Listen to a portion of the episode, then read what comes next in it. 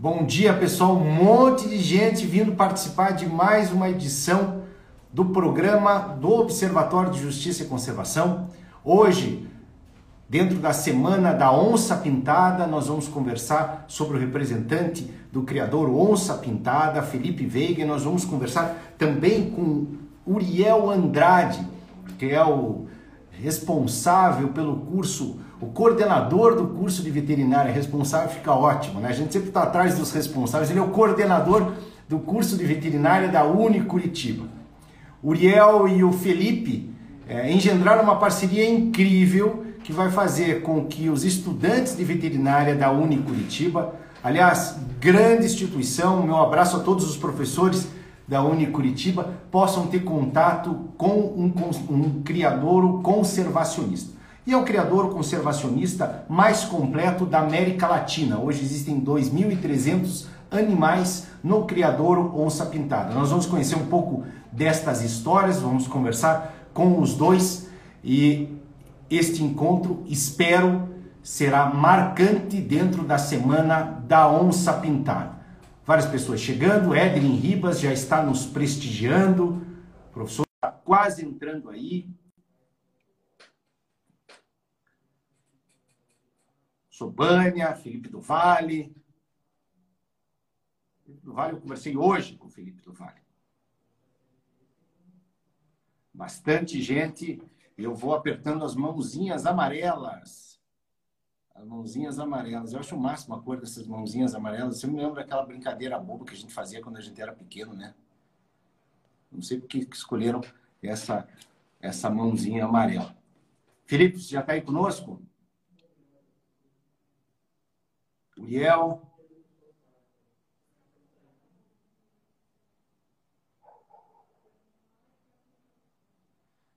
Estamos agregando.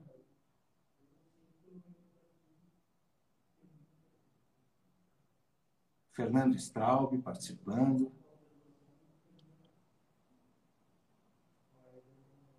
Uriel não está conseguindo participar, Uriel. O que, que houve, meu filho? Olha. E já vou avisando, dessa vez não é culpa minha, porque nós estamos contando com os especialistas em informática, biomimética e telemática do Observatório de Justiça e Conservação. As pessoas que mais entendem de live na América Latina e no sul da África. Entrando, entrando, Felipe, tudo bem, Felipe? Como vai você? Tudo bem, beleza? Nós vamos continuar tentando trazer o Uriel. Seja muito bem-vindo ao nosso programa. Saiba que nós somos fãs do, do trabalho desenvolvido pelo criador, o Onça Pintado, um trabalho incrível, inacreditável. E é sobre esse trabalho, Felipe, que eu gostaria que você é, conversasse com os nossos assistentes, com os nossos liveanos, explicasse o que é um criador ou conservacionista, explicasse o que existe dentro do criador Onça Pintada, falasse um pouco, falasse um pouco do zumbi, falasse um pouco da Peppa Pig, de todos aqueles bichos incríveis que existem no criador. Tudo bem, Felipe? Tudo certo, tudo certo, Aristides.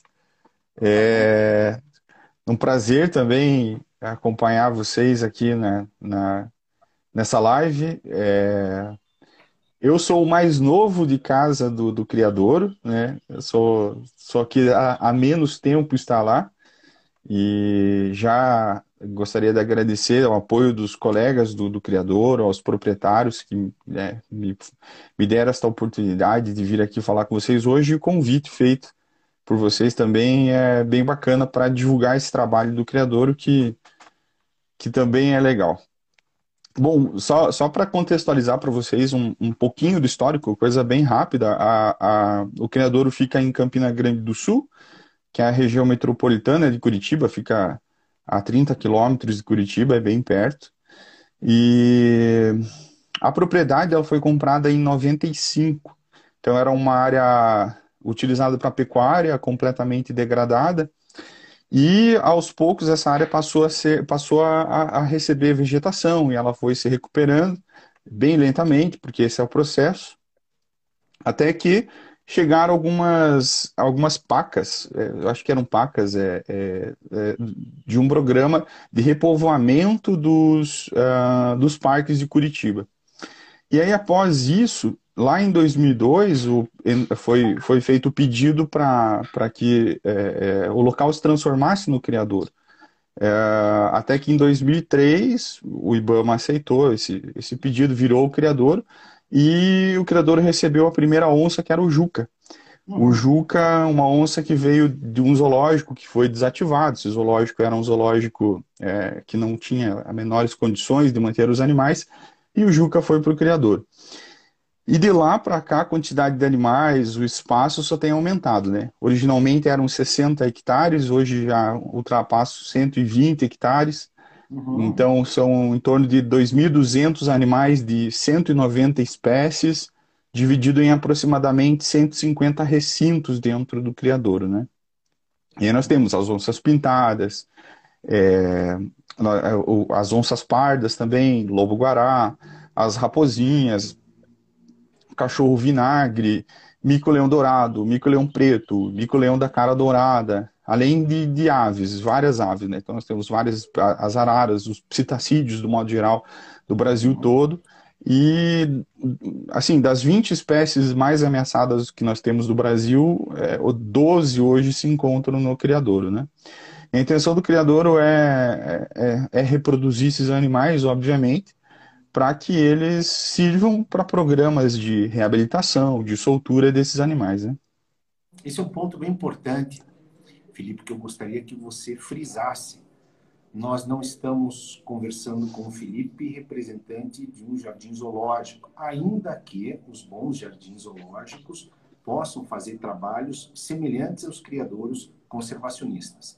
Nós estamos falando com o responsável por uma iniciativa que busca tão somente a reprodução de espécies, como você mesmo disse, muitas delas ameaçadas, na natureza. É, uhum. Dentre essas espécies, a estrela da semana, a onça pintada, mas também chama a atenção aqueles que tiveram a grata oportunidade de visitar o criador, espécies raríssimas, como aqueles divertidos macacos pregos do Nordeste, ou que, que inclusive pegaram no celular quando fui lá, ou como os, os monos que vocês têm, ou como o cachorro do mato vinagre. É realmente um trabalho incrível esse, esse que vocês desenvolvem, Felipe. E os desafios por trás disso tudo? São, são os mais diversos possíveis, né? Porque, como você bem colocou, não é um zoológico. Então, as pessoas ainda têm a ideia de que. Nós temos uma, uma rede social, que é uma rede social que funciona muito bem para a divulgação do trabalho. É, e aí, todos os dias, praticamente, nós recebemos mensagem das pessoas que querem visitar o espaço, né? A visitação não é permitida porque lá é um criador conservacionista e, além de ser norma do IBAMA, o local não é preparado para receber visita. Então, se você for num zoológico, é, você vai ter a, a, o recinto do animal e você vai ter uma proteção para que as pessoas não cheguem próximas ao recinto. No criador nós não temos isso. Nós só temos o recinto. Então, porque todo mundo que passa por ali é equipe técnica, é equipe de cuidadores, então todo mundo conhece as normas, as regras, não chegar perto uh, da cerca, porque os animais, alguns, como você falou do macaco, eles conseguem pegar as coisas. Eu, o mesmo macaco que roubou seu celular já roubou um dos meus óculos, por exemplo, né? É, qualquer descuido, eles são, são, são muito rápidos, né? E os desafios, é, é, é primeiro de tudo, internos, são, são vários, né? Ah, hoje, ah, o local é mantido por particulares, né? São os dois proprietários que mantêm, mais os associados da associação uhum. é, e pesquisa da vida silvestre. Uh, mas eu vou falar um pouco mais dos desafios da parte técnica, né? Nossa, lá, dos biólogos, veterinário, veterinário que é a questão da, da, é, da reprodução desses animais, né? Então, muitos animais você já tem uma cartilha, digamos assim, muito bem escrita de como reproduzir, como alimentar, o que é melhor para eles. Outros você tem que ir descobrindo, às vezes, na base da tentativa e erro, né? Por isso que o, tra o trabalho é, situ, né? que são os trabalhos feitos pelos próprios zoológicos, os criadores, os criadores conservacionistas, é, é extremamente importante porque é nessa coletividade, né? Nós compartilhamos informações com outras instituições, essas instituições compartilham as suas informações conosco, e na medida do possível todo mundo vai se ajudando justamente para conseguir vencer essas, essas barreiras aí da reprodução desses animais, que são animais é, ameaçados de extinção. Nós tivemos um caso muito recente de uma reprodução que nos deixou muito feliz, que foi a, a o nascimento de dois é, micos leões pretos no, no, no, no hum. criadouro, né? Então é, é muito raro o nascimento em cativeiro. Existem menos de 1.500 animais na natureza, né? Desses. Eles vivem numa região muito restrita do estado de São Paulo, da Mata Atlântica lá. E no criadouro nós tivemos a, a, a felicidade de ter o nascimento de dois irmãozinhos gêmeos esse ano lá. Incrível, que incrível, incrível. E eles normalmente tem gêmeos ou foi sorte em cima de sorte? Dessa espécie, existe uma, uma dificuldade no nascimento de fêmeas, né? É, mas, é, mas é comum nascer, que, é, nascerem dois animais por vez, né? É, não é tão incomum assim. Agora, os animais que dão nome ao criador são os grandes xodós. São, são as onças. É, são as onças. Uma das onças é. do criador, inclusive, a Isis, foi parar na Argentina, não é? Felipe, nos Isso, conta um pouco exatamente. da história desses bichos lindos que habitam o criador. É, a história dos animais que chegam até o criador, é o que a gente sempre fala, né? É, que bom se esses animais não precisassem chegar até os criadouros é, zoológicos, né? Que eles estivessem na natureza. Porém, ah, 70% a 80% dos animais que estão ali, eles vêm de situações de tráfico, situações de apreensão, situações de maus tratos, né? Então é por isso que esses animais estão nesse, nesse ambiente. É, dificilmente qualquer um desses animais que veio de uma situação dessa vai poder ser reabilitado para soltura. Claro que eles podem passar por uma avaliação, né? E essa avaliação vai dizer se eles podem voltar para a natureza ou não. Mas, via, vias de regra, aqueles que vêm de situação de tráfico, maus tratos, né? Eles não conseguem voltar. A Isis, eu não participei muito do, do, do processo dela, porque eu não estava ainda no criador. Mas eu sei, né, é, pelas conversas lá com o pessoal, a Isis, ela, ela passou a vida desde pequena dela no, no criador, e hoje ela está no Iberá, na Argentina, né? É, tá muito bem lá. Inclusive, eu acho que ela teve filhote já. Né? Então foi um, é, eu posso eu, eu, posso estar enganado, mas eu, é, é só a gente procurar Isis e Iberá ali no, no, no Google que a gente já encontra essa informação mas ela tá, tá super bem lá. A gente sempre recebe notícias de, deles, né? É, também, em, é, recentemente, foi, foram enviados alguns mutuns para a região. Então, não é. Apesar né, de, de, nós termos os grandes felinos como as espécies símbolo, né? E, e, é importante que nós tenhamos essas espécies símbolo, né? Um, um, esses dias uma pessoa me questionou, né? Falou, ah, por que, que sempre pega a onça como espécie símbolo, lobo-guará, os animais grandes, e normalmente é mamífero? É porque, de fato, eles causam uma comoção social maior. Mas a partir do momento que você faz todo o trabalho para a conservação e preservação dessas espécies símbolo, consequentemente você vai acabar é, preservando e conservando todo mundo que, que depende do mesmo ambiente da espécie símbolo, né? É engraçado, não é, Felipe? As pessoas que não estão diretamente ligadas a esse movimento de conservação imaginam que no lugar onde existe a onça não existe nada porque na visão leiga a onça vai comer todo mundo. É, muito pelo contrário, né? Onde existe onça existe tudo. exato. Exato. Se encontra uma floresta onde tem onça, você vai encontrar todos os outros bichos, ou quase todos os outros bichos que fazem parte da cadeia alimentar é, animal. E, e assim, bem importante isso, Aristides, porque quando você fala em grandes felinos, grandes predadores, eles são animais de topo de cadeia alimentar. E animais de topo de cadeia alimentar, eles precisam viver em ambientes em equilíbrio, né? Porque eles precisam eles, é, de, de, de áreas muito grandes para sobreviver, eles precisam encontrar presas com frequência, né? Então eles precisam se alimentar bem. E aí, quando nós pensamos no que a onça come, se nós pegarmos os roedores menores lá, paca e cutia, não é muito fácil para uma onça caçar uma paca e uma cutia. Elas são pequenininhas, mais rápidas. Então ele vai caçar bichos maiores, como cervos, cateto, queixada. A anta adulta não, mas os filhotes ali, é, é, ele, ela até pode caçar. Então o ambiente tem que estar num equilíbrio muito grande. Então, então essa, essa tem onça, nós vamos ter um ambiente super equilibrado. E vocês têm, têm seis onças aí, né? As onças pintadas são seis. Sim, contando a onça melânica zumbi. Contando com o zumbi. A, a onça melânica, a onça preta, né? É. a mesma onça pintada, só que, como você falou, melânica, né? O pessoal que lembra, o pessoal que lembra da genética na escola, quando nós temos os albinos, né, nós temos lá os genes recessivos, que são, vamos, vamos colocar a letra minúscula, azinho, azinho.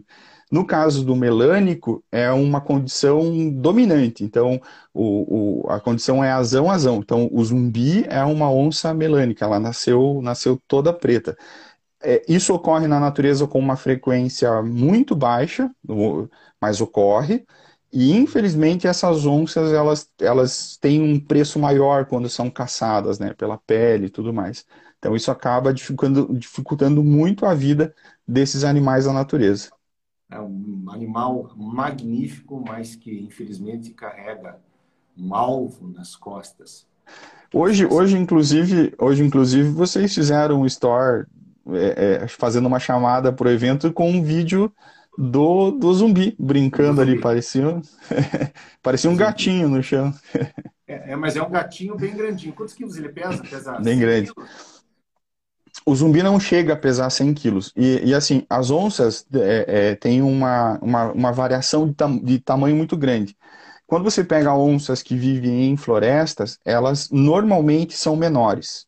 E quando você pega onças que vivem em áreas abertas, como Pantanal e Cerrado, elas são onças maiores. É, e isso se deve ao, ao tipo de, de, presa que elas vão caçar. Então, as onças que caçam em floresta, elas caçam presas menores. E as onças que caçam em, em áreas abertas, elas vão caçar presas maiores, né? É, então, até, até o, o cuidado na reprodução das onças é, tem que ser feito a reprodução onça pantaneira vai reproduzir com onça pantaneira, onça, onça amazônica vai reproduzir com onça amazônica. Elas são a mesma espécie, né? São pantera onca, mas elas têm as suas particularidades, né?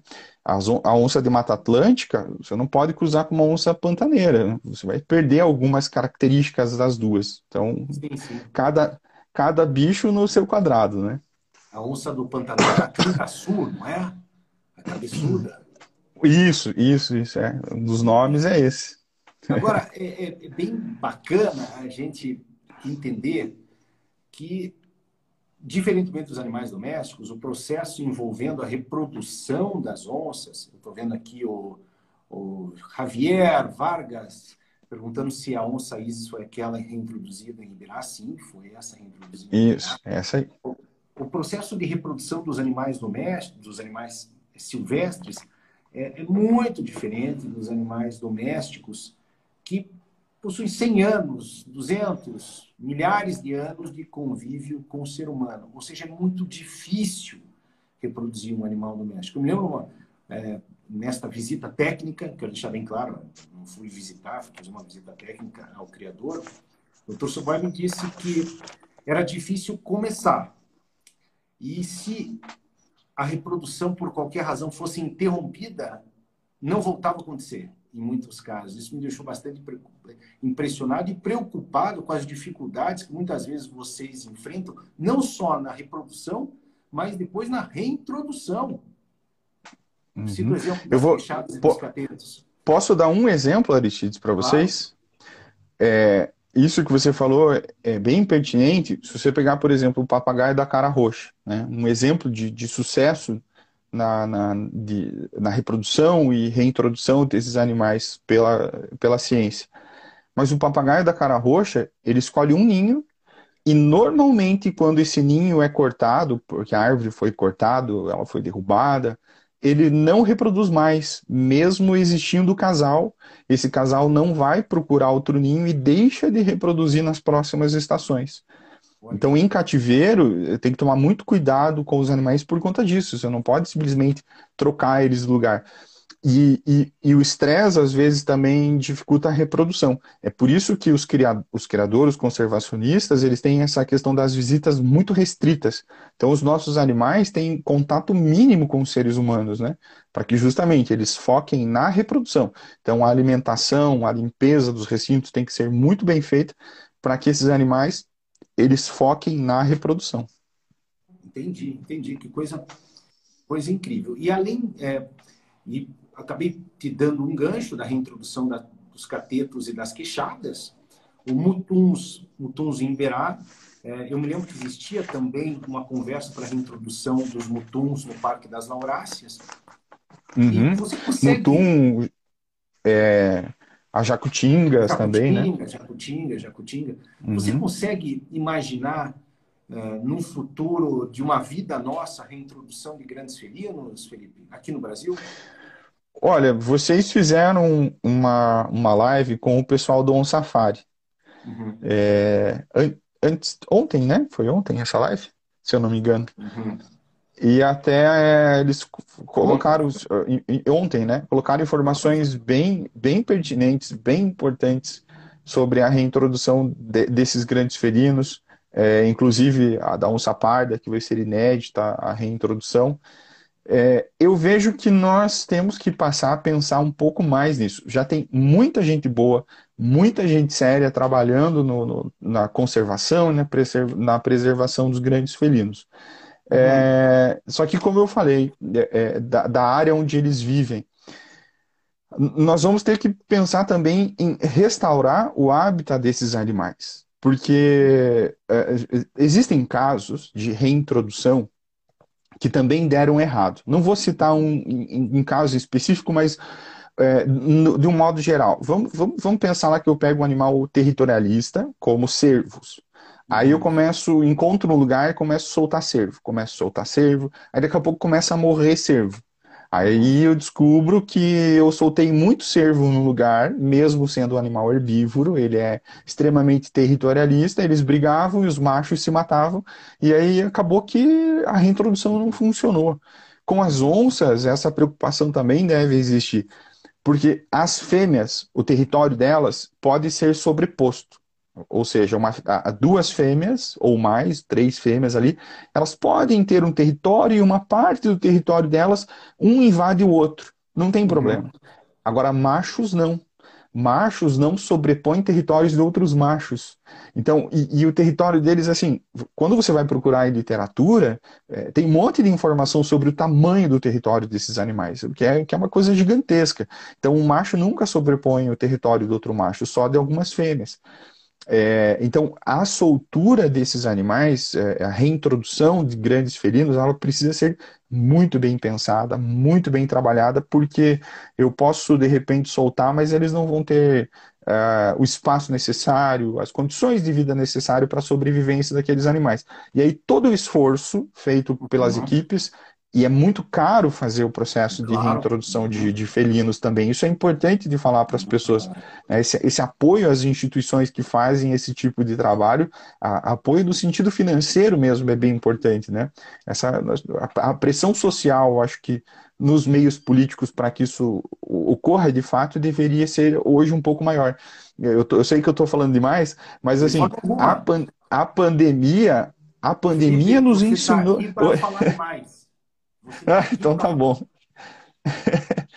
Porque a pandemia nos ensinou muita coisa e, e eu acho que, que a, a, sociedade não, não aprendeu direito a, a, assim, qual é a raiz dessa pandemia, que é, é que é basicamente a destruição do, do ambiente. Né? O, o, o, os vírus, eles são seres naturais, que estão aí desde sempre. Eles, e, e, eles são importantes na natureza para controlar populações de determinados animais, as bactérias também são importantes, os micro-organismos são importantíssimos. Mas a partir do momento que o ser humano passa a invadir demais esses ambientes, passa a, a destruir, a causar degradação de forma descontrolada, é, para extrair algum tipo de riqueza, algum, alguma matéria-prima, é, nós acabamos colocando em risco a nossa própria sobrevivência. Eu não vou entrar em, em questão de, de, aquecimento global e tudo mais, mas estou falando dessas, dessas doenças mesmo. Nós vimos que, que, que foi o ser humano que causou tudo isso e me parece que nós vamos é, é chegamos aí num, numa parte meio final da pandemia e fala-se muito pouco sobre essa questão da, da, da degradação ambiental. Ou seja, nós vimos, mas não vimos. Vimos, mas não acreditamos, mas não, eu acho, não, né? Não, não, não entra. Né? Não entra na cabeça, não entra. E assim, isso, isso para mim que sou formado em ciências biológicas, não é uma novidade, né? Porque os professores de ecologia lá de trás eles vinham falando, olha, é, e, e, nós, eu já fui professor também, replicava isso na sala de aula, falava, olha, que os alunos sempre perguntam, né? O que, o que será que pode destruir a humanidade? E, e, e a gente sempre falava, olha, provavelmente um microorganismo, mas nós não imaginamos que, que veríamos isso acontecer, né? E nós vimos por, é, por uma falha humana, né? Uhum. É, é, é, realmente, nós não, não, conseguimos enxergar. Ah, o osso precisa de 40 quilômetros de floresta, correto? 40 quilômetros quadrados. Quadrados. Uhum. É uma área enorme e, obviamente, não é uma florestinha. É uma floresta com vida, é uma floresta pujante, é uma floresta equilibrada, que é o que nós poderíamos ter e estar convivendo com.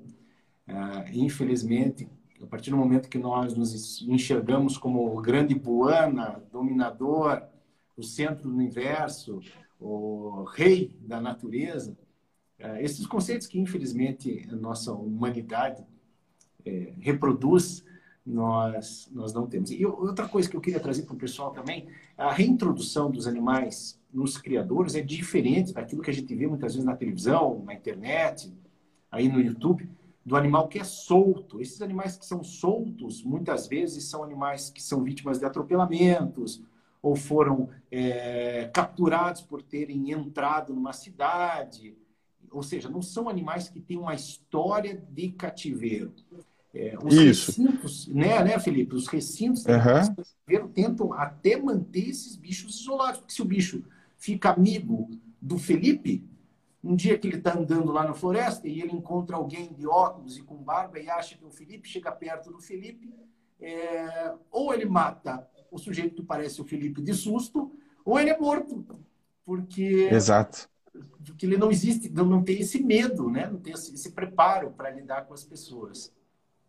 É, e isso, isso a te diz assim, a soltura e reintrodução são coisas distintas, né? Como você colocou. Uhum. A soltura, é, às vezes o animal é apreendido, passa por uma avaliação, e aí, olha, está apto para soltura, vai lá e solta. É, mas tem que passar por uma avaliação muito séria, né? É, pra, porque, é, porque é definitivo. Quando você faz a soltura, é definitivo. E se o animal não estiver preparado, ele vai acabar morrendo porque ele não tem aptidões necessárias. E a reintrodução é um processo muito mais longo, demorado, porque passa ali pelo processo da reprodução, do treinamento desse animal para voltar para a natureza. Então, por isso que os criadores, os criadores conservacionistas, como eu já citei lá atrás, eh, têm restrição em relação à visitação, porque esses bichos não podem se sentir à vontade próximos aos seres humanos de fato é, é, eles perdem o medo, né? Tanto é que os animais, só para você ter uma, para o pessoal ter uma ideia, os animais que às vezes dão mais problemas, assim, no, no criadouro, são os animais que foram de alguma forma criados a vida toda com seres humanos, amamentados ali com uma madeirinha no colo e tal. Eles perdem o medo e aí quando os nossos cuidadores, quando a equipe técnica vai entrar no recinto, eles acabam atacando as pessoas, porque eles perderam completamente o medo. Agora, aqueles animais que foram criados de, de, é, assim, de forma, entre aspas, aí, mais natural, é, eles têm medo, eles se afastam do, do, das pessoas. Então é isso que nós queremos, esse comportamento, né? De é, afastamento do ser humano. É como aquele puma que vocês, infelizmente, encontraram num apartamento em Camboriú, não é isso? É, eu, te, te, eu não sei que, qual deles, mas tem uma história dessa, sim. Uma história maluca, ou seja, é. Onde vai a maluquice de alguém manter, não sei se em Camboriú ou em algum outro lugar, um puma, uma ursa parda, uma sussuarana, dentro de um apartamento. É, realmente, coisas assim, leva a questionar essa nossa suposta racionalidade genética. Mas, é, Felipe, existe um negócio nos criadores conservacionistas que chama enriquecimento. O, o que, uhum. que é o enriquecimento para esses animais? O enriquecimento, basicamente, como o animal vive em cativeiro, é, a comida ele vai receber ela todos os dias, é, às vezes é, no mesmo horário, então a água dele está sempre no mesmo lugar. E aí você tem várias categorias de enriquecimento. Eu vou dar um apanhado geral do que é o enriquecimento, né, porque ele é um assunto bastante extenso. Mas uhum. assim, nós temos o um enriquecimento fixo, que é o próprio, o próprio recinto, então, a construção do recinto ela é, é feita especificamente para aquele animal. Então, se eu construo um recinto para lobo-guará, eu não posso colocar aves aquáticas lá dentro, né? Claro, peguei dois exemplos bem di distintos, né? Mas só para vocês entenderem que cada animal tem um, um tipo de recinto. E aí eu coloco é, elementos que vão imitar o ambiente natural desses bichos. Então, o, no, o nosso, os nossos recintos, eles são recintos que nós chamamos 3D. Por que, que eles são 3D? Porque eles têm dimensões. Então, não é só aquela coisa, aquela gaiolona grande é, com os bichos dentro. Então, é, é, ela tem vários níveis então, nós podemos criar várias situações para essas onças, como troncos atravessados no, no recinto, o lago para eles, porque o, o, o, felino precisa de água corrente, isso é uma coisa importante até para o pessoal que tem gato em casa. Às vezes o gato tem dificuldade para tomar água na, na, no potinho, porque felino gosta que a água seja água corrente. Então você Eu tem que. Água corrente. Então você tem que se preocupar com esses detalhes. E aí nós temos o enriquecimento que é feito diariamente. É, às vezes no alimento deles, é, você pega lá os, os, o, a, a, tartaruga, por exemplo, né, o jabuti, que é um réptil, um, um bicho mais pacato, né? Você pode fazer enriquecimento, inclusive para eles, né? Colocando uma fruta inteira para ele ficar roendo, né? Para ele ter dificuldade. O enriquecimento serve para que o bicho tenha uma, uma certa é, é dificuldade, por exemplo, em conseguir o alimento pendurar a carne da onça em locais diferentes dentro do recinto, fazer com que ela é, tenha atividades para o dia todo. E por que, que essas atividades são importantes? Porque às vezes esses animais eles podem desenvolver estereotipias, que são comportamentos inadequados para a vida em cativeiro. São comportamentos que não têm nenhuma função aparente, como é o caso de, de, de papagaio. As pessoas em casa às vezes têm esse problema. Papagaio arranca as penas. Né? Uhum. Isso é uma estereotipia, não tem nenhuma função esse comportamento. E aí, é, na situação ex-cito, os criadores zoológicos, a, a, ideia é fazer um enriquecimento para que eles não cheguem a desenvolver estereotipias. Mas nós recebemos muitos animais estereotipados. E aí nós uhum. temos que trabalhar o enriquecimento para eles perderem essas estereotipias e conseguirem ter uma vida relativamente normal. Às vezes a estereotipia é muito grave e é difícil de reverter. No caso de aves, de tanto fazer o arrancamento de penas, as penas não crescem mais. E o que é pior, algumas, elas não têm mais penas para arrancar do corpo delas, elas passam a arrancar do, dos seus companheirinhos, né? Então, o enriquecimento é para evitar esse tipo, esses, esses comportamentos que são é, extremamente danosos para a vida dos animais em cativeiro. É, construção dos recintos é, é, algo tão importante. Eu lembro, é uma coisa, eu trago aí uma das imagens tristes em relação aos zoológicos que eu tive na minha infância, aquele urso preto asiático que existia no passeio público, que ficava indo e voltando, indo e voltando, andando um metro, voltando um metro, andando um metro, voltando um metro, andando um metro, voltando um metro. Daí nós assistimos aqueles documentários na televisão que mostravam os ursos vivendo, sendo ursos, como todo urso deve ter, e aquilo dava uma, uma tristeza e essa, esse enriquecimento dos recintos evita que essas estereotipias, que essas, eh, no caso até me disseram lá do zoológico, no caso dos grandes primatas, até essas psicoses passem a, a acontecer. É, é, é, gosto bastante de frisar, gosto bastante de frisar, os animais que estão lá, eles servem uma função importantíssima, que é a reintrodução, que é tentar manter populações é, que de outra forma não existiriam na natureza. Ou seja, é, obviamente, Felipe, Saboia, eu, Sandra, preferiríamos que não existissem criadores conservacionistas. É, mas é o que hoje pode se fazer. E faz-se com um esforço heróico, com um compromisso financeiro absurdo. É, absurdo. É, Felipe, nos conte um pouco do que come, por exemplo, uma onça. Nós que temos cães e gatos em casa, já ficamos preocupados com os custos da ração. O que come uma onça? Uma onça. É, hoje, uma onça. Hoje não existe no mercado uma ração para onça. É, existe assim, o pessoal acha que é possível e tal, uhum. mas as, as onças em cativeiro elas recebem carne, né? Então elas vão receber. É, lá nós temos um, um, é, um cardápio semanal, né? Então tem dia que é frango, tem dia que é carne vermelha, tem dia que é porco, tem dia que é coração de boi. E nós também oferecemos alimento inteiro para eles. No nosso caso, as nossas onças são os porquinhos da Índia. Uh, porque ele precisa comer, às vezes, é, é, é, todas as estruturas do corpo do, do, animal. Né? O osso, os órgãos internos, como o intestino, os rins, o fígado, enfim. Isso é importante principalmente para os animais que estão em desenvolvimento. É, a quantidade de comida que vai comer cada onça depende muito do tamanho dela e da idade dela, né? Isso varia bastante.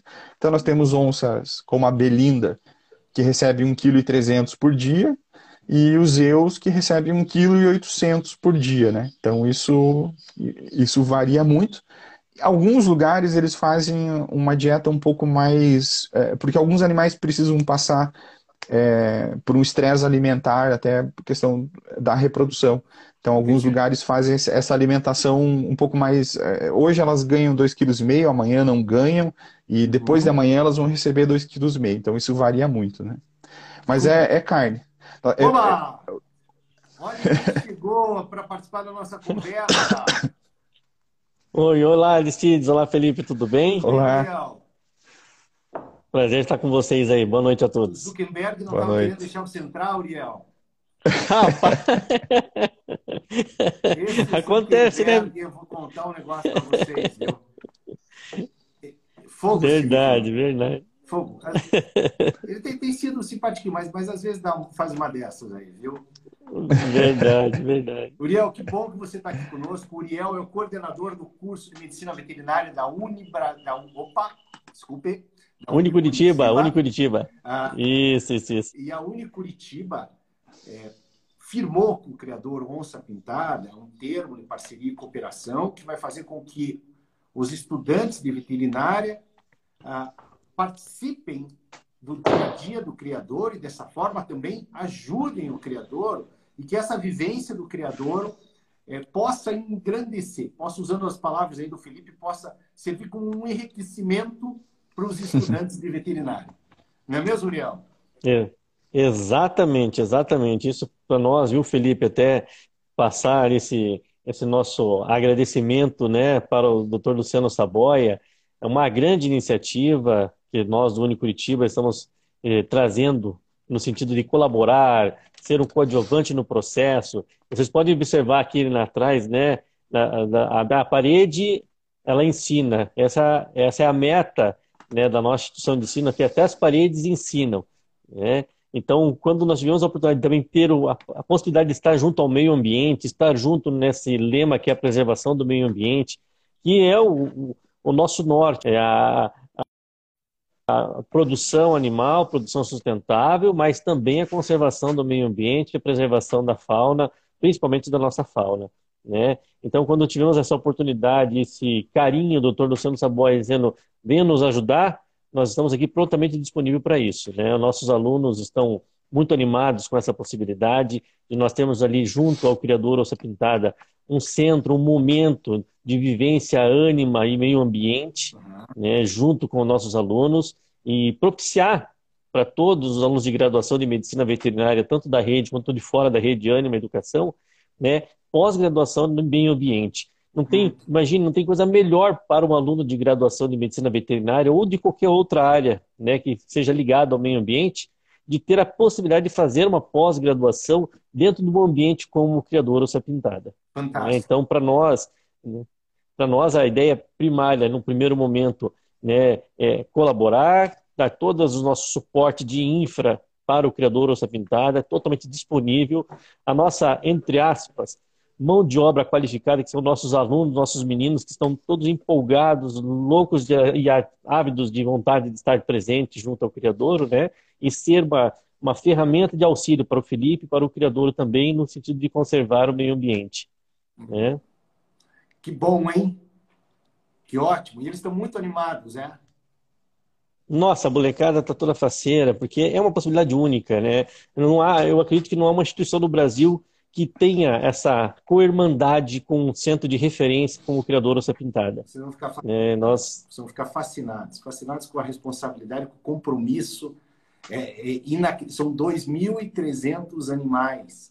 Aí, mais bacana, Felipe, que eu queria mencionar, é, estes animais que não ficam em gaiolas estéreis, ficam em recintos 3D, como disse o Felipe, ficam numa área verde e em volta dos recintos também existem muitos bichos. Coatis, macacos e várias aves. A Peppa Pig, que eu citei, que é uma cateta que fica andando para lá e para cá. E ou seja, um ambiente mágico. Um ambiente é. mágico. Novo, né? É, e, e, é legal, Uriel, essa visão do curso de veterinária, não só pet ou produção, mas veterinários apoiando aquilo que é, é mais essencial, a conservação do nosso planeta, né? E a preservação. Exatamente. É Exatamente. E esse é um diferencial do criador, né? Essa preocupação com a nossa fauna. Né? Então, o doutor Luciano foi assim muito feliz, né, em propiciar um futuro né, da humanidade aí um ambiente como aquele. Vocês se conheciam? Nós estamos aqui para colaborar. Vocês já se conheciam? Não, não, não. Eu, não. pessoalmente, nós não tínhamos a oportunidade de nos conhecermos, né? Uhum. É, nós temos um amigo em comum, que é o professor Jorge Velastin, uhum. que é o nosso professor aqui da casa, também é um colaborador, é um amigo ali do Dr. Felipe. Né? Então, agora os laços vão estreitar cada vez mais e estamos aqui para somar, viu, Felipe? E quando que vai começar essa parceria? Já começou, uhum. né? nós fizemos a assinatura desse termo de convênio. Em breve, no próximo semestre, iniciaremos obras lá junto ao criador, no sentido de ter um ponto de apoio. Uhum. Né? Será uma sala de aula, será uma sala de multi-habilidades vinculada a, a prévio, prévio, atendimento junto aos animais ali do criador. Né? Será uma área também de contenção de animais e de tratamento dos que precisarem. Né? E, claro, nossos alunos ali para auxiliar em tudo que for preciso. E alunos de primeiro ano, Uriel? Na, a ideia é que os alunos, todos os alunos tenham essa vivência, esse é um momento de vivência, né? E principalmente aqueles alunos da nossa unidade curricular que se chama Medicina e Meio Ambiente. Uhum. Então, esses alunos de Medicina e Meio Ambiente vão estar mais intimamente ligados ao dia a dia do criador e os demais alunos nos projetos de extensão junto ao criador. Uhum. Fantástico, fantástico. Muito interessante. E você, Felipe, já tem, já, já, já imagina onde que você vai colocar essa turma toda? Já, tem bastante coisa para fazer lá. Mão de obra, é trabalho para mão de obra, é o que não falta lá dentro do criador. Você, você vai conversar com o Uriel, aqueles alunos mais maletas sem alça, você vai direcionar direto para o recinto das onças, né? É, que quem sabe. Eu vi uma, uma solução mais mais imediata. Óbvio, brincadeira, não, não, queremos que isso aconteça. Ou queremos de vez em quando. que legal, que legal. Eu fico imaginando, depois as imagens, sabe o que eu fico imaginando, Liel, Felipe? É, as, essas empresas de formatura vão ficar felicíssimas, porque aquelas imagens de final de curso vão ficar tão legais. Vai ser um tal de, de, de Nossa, vai ficar tão legal. Vai ser um tal de, de, estudante de medicina com foto, com, com os bichos lindos, com as onças, com é, as arpias, com, com os primatas que existem lá. Eu fico imaginando, e mais do que isso, é, é, é, também, talvez uma percepção que eu quero compartilhar com vocês dois, eu não sei se vocês acham, é, esse curso, que é tradicionalmente tão um curso de produção, é esse, esse, tempero verde vai mudar com essa turma, viu? Que iniciativa fantástica.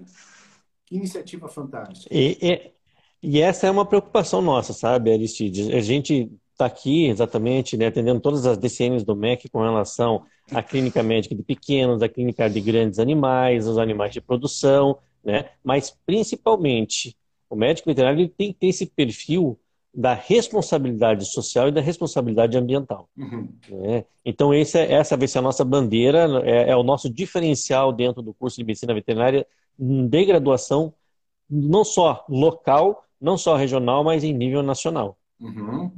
Existem, Felipe, existem outros criadores pelo Brasil com os quais vocês se relacionam e que podem vir a adotar essa parceria também? Olha, existirem os criadores, existem, né? Agora, a questão de, de estabelecer parcerias é, é, é, muito particular de cada um deles, né? Uhum, uhum. Mas, mas existem sim criadores que existe a troca de animais, inclusive, né? Para manter a qualidade genética do plantel. Então, é esse tipo de comunicação que nós temos com esse pessoal. Sim, sim, sem sombra de dúvida, sem sombra de dúvida. E esse intercâmbio humano, essa conversão humana, funciona sempre muito bem. Sempre muito bem. Ia ser bacana, viu, Uriel, levar o pessoal do curso de Direito também, na área de Direito Ambiental, quem sabe é, outros cursos, porque, afinal de contas, é, não existe disciplina que não dialogue com as disciplinas naturais, com as disciplinas da conservação. Às vezes a gente mas olha, mas olha, Aristides, essa, essa, esse é o nosso norte. Né? Esse é o nosso norte para ser alcançado num curto espaço de tempo. Né? Não é apenas o curso de medicina veterinária que é irmã parceira nesse momento do Onça Pintada, mas o nosso curso de publicidade e propaganda, o nosso curso de direito, o nosso curso eh, de administração, de TI, toda a nossa infra da, de graduação do Unicuritiba está prontamente disponível para ajudar o criador Onça Pintada. Que espetáculo, hein? Que espetáculo, hein, Felipe? Porque. Uma maravilha. Aquilo que nós estávamos conversando, Uriel, quando estava brigando com o Zuckerberg, poxa, a, a, parte da reintrodução, pessoal, a reintrodução que eu acompanhei, a parte da reintrodução, da reintrodução das queixadas e dos catetos, animais até não tão ameaçados assim, ameaçados, claro, é, praticamente extintos nesse nosso, nessa nossa porção da Mata Atlântica, é, é, é se cerca de um esforço burocrático necessário tão grande. Ah, o trato com os órgãos de fiscalização, o IAT, é tão difícil, é tão difícil, que contar com um apoio jurídico, por exemplo, seria formidável. Um apoio de mídia, formidável. Curso de publicidade, mostrar a publicidade funcionando como pressão para tudo isso. E, enfim, com a opinião e até com pessoas que poderiam participar da associação a onça pintada, hein, Felipe? Olha Exato. É, isso é. Porque, veja, a parte, o, o, pessoal, não sou eu quem cuida dessa parte documental lá, lá com, da, da reintrodução dos, dos catetos e dos queixados.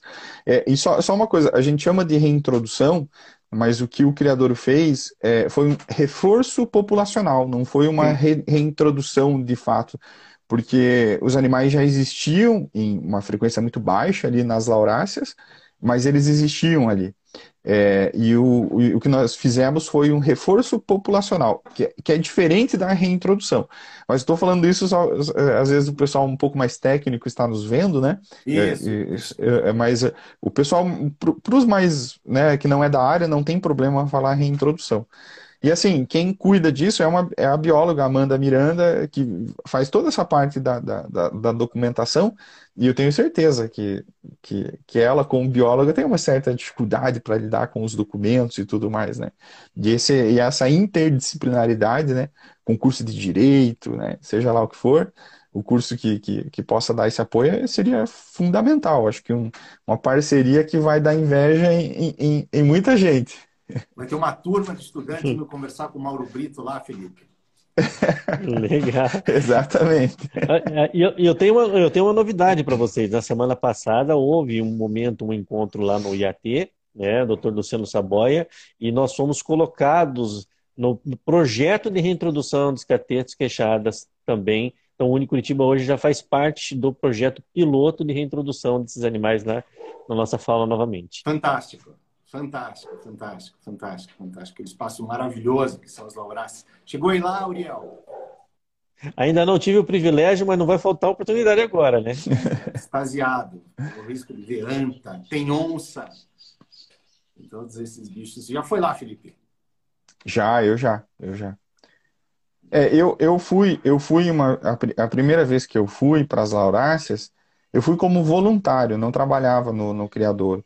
Uhum. E no retorno de casa nós tivemos alguns problemas, porque é uma estrada, estrada de chão e tudo. Voltamos muito tarde para casa e no retorno para casa nós encontramos anta no caminho, andando uhum. na rua, assim. É. Foi uma coisa, eu, eu foi a primeira vez que eu vi anta na natureza, assim, né? E, e realmente o lugar lá é muito retirado, muito afastado. É um lugar perfeito para esses trabalhos. Agora, é importante também dizer, é um lugar afastado e retirado, o nome Lauráceas, ah, muitas pessoas não conhecem como que é, o Unifica, é um parque estadual mais ou menos do tamanho de Curitiba, é o maior parque estadual que nós temos, mas ele fica a 200 quilômetros daqui, de onde nós estamos em Curitiba. Mais ou menos isso, né? Talvez um pouquinho menos até. Da, da, da, é, isso menos, é isso que eu ia falar. Menos. É isso que eu ia falar. É logo ali. É, é ali. É. A estrada é difícil, é. mas é ali realmente. É muito próximo. Falta... Do Criadouro, do Criadouro dá 90 quilômetros aproximadamente. 90 quilômetros. 90 quilômetros. 90. Uma distância aí, um pouquinho mais do que o litoral e, e com todos ao lado de Curitiba. É, é, bacana a gente apontar essas distâncias para também nos colocar e mostrar como nós estamos e somos Mata Atlântica. Né? Às vezes a gente Sim. finge que a Mata Atlântica mas estamos e poderíamos ter mais Mata Atlântica e mais desses, desses animais desses animais por aí. Fantástico. Muito bom, muito bom. E escute, os estudantes vão participar de toda a rotina do criador, inclusive no preparo das comidas e tudo mais, né? Essa é a ideia. Nós vamos programar a partir do próximo semestre letivo já os grupos que serão é, colaboradores e parceiros dentro desse processo, é, atendendo exatamente todo um fluxograma que o doutor Felipe e o doutor Jorge vão nos passar com relação à, à nossa presencialidade lá, né, e, e estamos ávidos para começar o quanto antes. Fantástico. Conhecer os recintos, curso de arquitetura. É, se eu não me engano, Felipe, existe uma arquiteta que presta assessoria ao criador, não é isso? É, nós uma temos o, o Mauro, que é o nosso arquiteto, que ele está sempre lá cuidando das obras, das reformas. Então, toda a arquitetura dos, dos, uh, dos recintos é pensada na natureza. Então, nós temos, por exemplo, algumas. A, a cobertura para alguns animais é feita em formato de nuvem. Né? Parece uma besteira tão grande né? você cortar em formato de nuvem a cobertura, mas que, como eu falei, como nós acabamos de falar sobre enriquecimento, são esses detalhes pequenininhos, pensados por, por vários tipos de profissionais, né? No caso, os biólogos, veterinário, arquiteto, né? Pensar na, na, no recinto imitar a natureza.